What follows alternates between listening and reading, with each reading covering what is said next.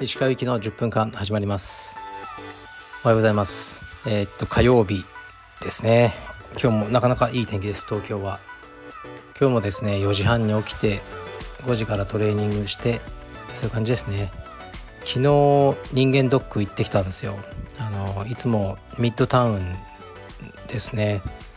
でまあもう僕は40超えてるから多分区のやつとかねとの港区のやつとかで行けばいろいろ無料とかでもできるんですけどとにかく手続きが大変なんですよね。だからミッドタウンクリニックにパッて行って23時間でもうね、C、脳の CT から何から全部やってもらえるんですよ。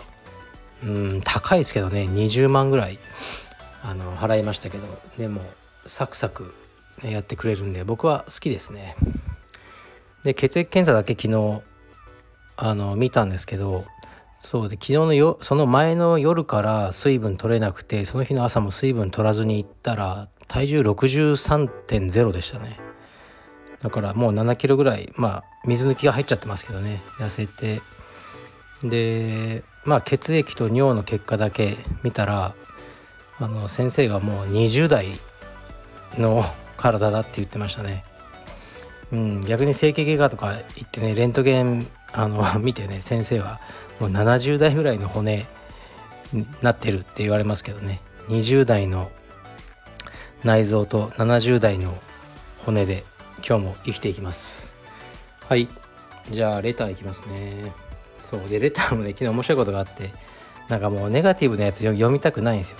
あのね悩みがあって自分に対してネガティブでそういうのはね全然読みますよ。こうしたらいいんじゃないか。じゃなくて道場にこんな人がいるとかね。こんな先生は嫌だみたいな。のがそういうのはネガティブなのあんま読みたくないからもうどうでもいいって答えたら同じ人が川尻さんにあの MMA の川尻選手にデータ出したみたいで。で川尻さんも僕のあの、ね、放送を聞いてたみたいで「いや石川さんが塩対応だったから僕が答えます」とか言ってあの答えてらっしゃいましたけどね。まあその後ちょっと川尻さんともコメントをねあの交わしたりしたんですけどやっぱり、うん、もうネガティブなやつはごめんなんですよね。だから悩みとかいいですよ。だけど他人がどうとか、ね、先生がどうとかあのね人を変えるのってもう無理なんですよ。自分が変わった方が楽です。はい、ま、充実でもそうでねこう人をスイープ動かすの大変だったら自分がパッて動いてバックに回った方が楽だみたいなことを僕キッズクラスでよく言うんですよ。そしたら一緒に教えてるジェイソンが10年以上前に彼が入会した日に僕がそうやって言ってたって。他人は変えられない。自分が変われ。って彼が言ってましたね。だから言い続けてます。そういうことを。うん。でまあちょっと不遜な言い方に聞こえるかもしれないですけど先生に変わってほしいとか無理ですよ。道場って先生のもんですからね。うん。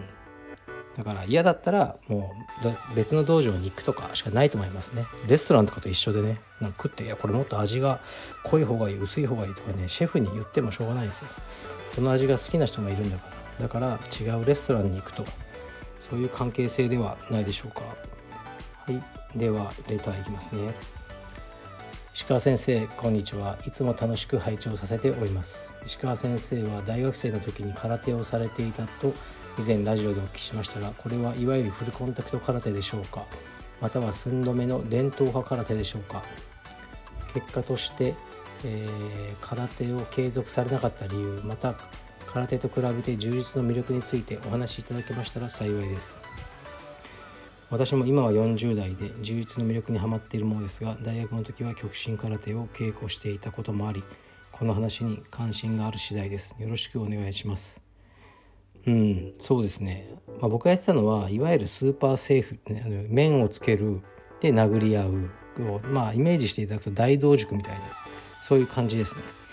でまあ流派名とかはねあんまり言いたくないんですけどね。でえー、っとね空手はねもうしんどいんですよとにかく。なんていうかやっぱ文化がきついっす。だから空手の方が充実とかよりもよっぽどあの何ていうんですかねこうあるじゃないですか。2チャンネルとか5チャンネルとか僕は見たことないんですけどそういうのは荒れてるそうですね。普段言えないからもうこう君主制というかですかね。なんか例えば充実の,、ね、あの世界にしかいなかった人は分からないと思うんですけど大会とか充実って、ね、レフリー日給1万とかもらえるじゃないですか。2万とか。ね、でも空手ってもうないっすよそんなの。僕がいた流派ですね。お前じゃあ来週大会のスタッフやってこい。押す。だけですよ。お昼の弁当が出たらラッキー。でそれがね30代40代になっても続くんですよ。だからそういう世界なんですよね。で結構きついですよね。うん。っていうのがやっぱりありましたね。充実ってめちゃくちゃ自由ですよ。格闘技界の中では。で僕はやっぱそこが好きなんですよね。充実の。はい。でまあでもあのすごく感謝してます空手部には。で師範。この間も尊敬する人ってやっぱちょっと浮かんだのは空手部の師範なんですよね。T 師範。のことは今でも尊敬していますしあの当時ちょっと反発を覚えてたことも今となって考えると本当にありがたいことをいつもあのご指導してくださったなという思いがありますね。うん、だけどやっぱちょっと息苦しかったっていうのがあの空手から離れた理由ですかね。でもうんまあもういい面もいっぱいあるんですよね。やっぱ男らしい人が多くて。例えば僕が合宿中に膝とか怪我したらその時の首相が僕をおぶったままですね。何キロも歩いて病院まで連れてってくれたりとか。そういういい思い出はいっぱいありますね。はい、うん、そうですね。まあそれぐらいにしとこうかな。で次いきます。こんにちは。いつも更新楽しみにしております。以前ブラジル修行の際に喉を潰されたとかお話をしていましたがまだ話してないお話などあれば聞いてみたいです。お時間ございましたらよろしくお願いします。そう何を話して何を話してないのかをもう忘れちゃったんですけど多分話してないのがえっ、ー、とね2006年にブラジル行った時に僕ルタリブレの試合に出たんですよね。マーシオ・クロマド、まあ、知ってる人は知ってますよね。名選手の主催の大会に出てみました。で、まあ、結構大きな会場で確か65キロ級で僕は出てまあルタリブレルールもねよく分かんなかったんですよ。まあ打撃はなしですよ。だけど農技でやってまあ決めりゃいいんだろうみたいな感じであの出たんですよね。そしたらやっぱ面白かったのがえー、っともう大ブーイングなんですよ。会場はルタの人ばっかりで。ルタと充実って仲悪かったんですね。今も悪いのかな。だからまあ僕が僕とかまあ充実分かるんでしょうね。充実のなんかやつらだっていうのが。めちゃくちゃブーイングでしたね試合とかも。でそう一緒に行った韓国の選手とかえー、っとね、特に何も悪いことしないのにいきなり反則 負けになったりとかね。で僕は1試合目はえー、っとなんか延長みたいななってそこで僕がタックルで倒して勝ったんですよね。でそうピュアブレッドの橋選手も出てましたね同じトーナメントに。で橋さん優勝したんじゃないかな。でで僕の2回戦目がなんかめちゃくちゃレスリングが強いブラジル人ででもうあからさまに頭突きしてくるんですよ。もう56発頭突き食らってバーンって最後口切れてこう唇がもうなんですかねざっくり切れて下に垂れ下がっちゃったんですよね。あの自分の歯で切っちゃって。口もうちょっと気持ち悪いと思うんですけど唇のざっくり開いたところからね穴が開いて向こう側が見えるみたいになっちゃって。で試合止められてまあ僕の負けですよね。なっちゃったんですよね。でその場で麻酔なしでうん何針か縫いましたね。で、ね、縫って帰、まあ、日本に帰国した後もなんかずっと違和感あったんですよ口の中に。でブラジル行ったの夏だからそれでそうそうだからもう半年後ぐらいに冬にあの焼肉食ってたらレストランでん？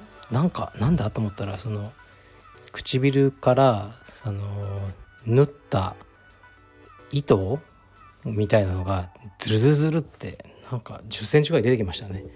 でそれを引き抜いてあの違和感が取れたっていう話がありますね。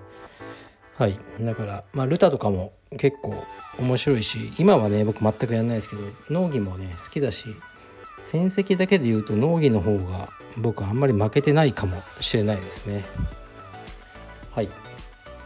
それぐらいですね。もうあのえー、っとこのレター今来てるのは。で今日の朝面白かったのはあのジムで有酸素しながらネットフリックスのドキュメンタリーで格闘技の世界っていうのがあるんですよ。